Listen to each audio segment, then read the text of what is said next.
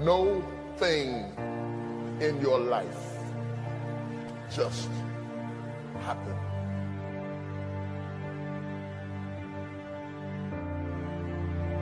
There are some things that you learn in the process, in the painful grappling of climbing up to a place rather than being zapped to a place.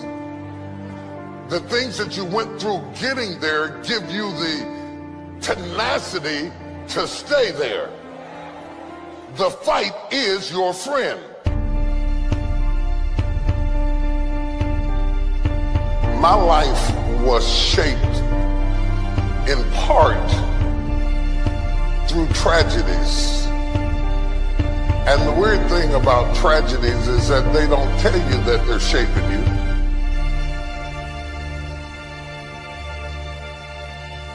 Intellect can describe it, but only instinct can find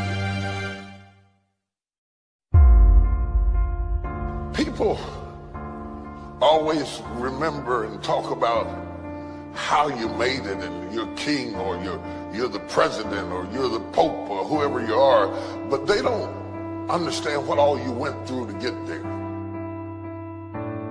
By the time I figured out what life was all about, it was time to go. I've been sick before. I made it. I've been broke before. I made it. I've been brokenhearted before. I made it. I cried all night, but I made it. I've been betrayed, but I made it. I've been lied on, but I made it. I've been destitute, but I've made it. I've been rejected, but I've made it.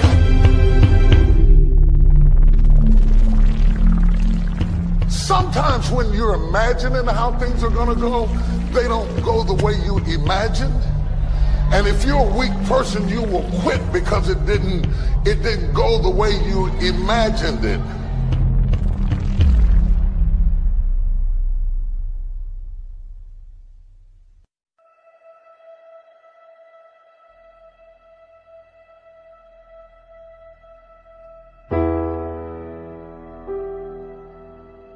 If you don't learn how to master the breaking point, you may have many ventures, but you will not accrue massive success in any area because you have not mastered the breaking point.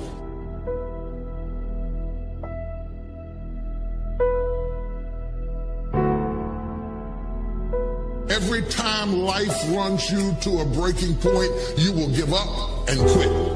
You will back away and run. You will say, This is too hard, this is too emotional, this is too stressful, and you will back away. You cannot be a champion until you have survived a breaking point.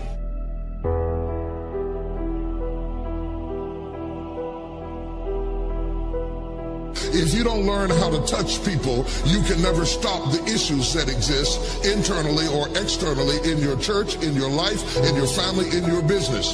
So the one thing that the enemy is determined to do when you are at a breaking point, the first thing he wants to do is isolate you. The only thing wrong with your dream is that you're trying to do it by yourself. The difference between start and finish is determined by how you handle the breaking point.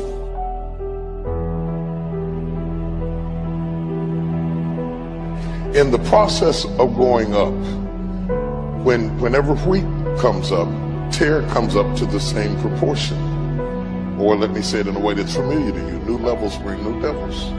So while you're coming up on one side, your haters, problems, situations, circumstances, responsibilities, debt factors, bills, organizational infrastructure needs all come up at the same level. That one fact you can't come up over here and not come up over there. They both grow up together.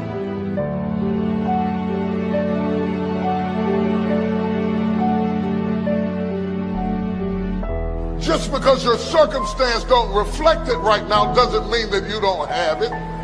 Believe in yourself and get up out of there and go do what you've got to do.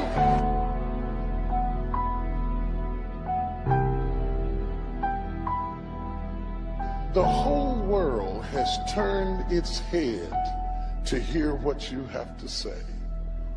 Do you have something to say or not? What you do over the next few months will determine the next few years in your life. How you manage the critical mass of this moment will determine the outcome whether you acquiesce back to the gravitational pull of your ordinariness or whether you break through into another orbit and another dimension of who you are. I would suggest to you that everything you have gone through in your previous dimension has prepared you for this next dimension, and you're right on the verge if you can master the breaking point.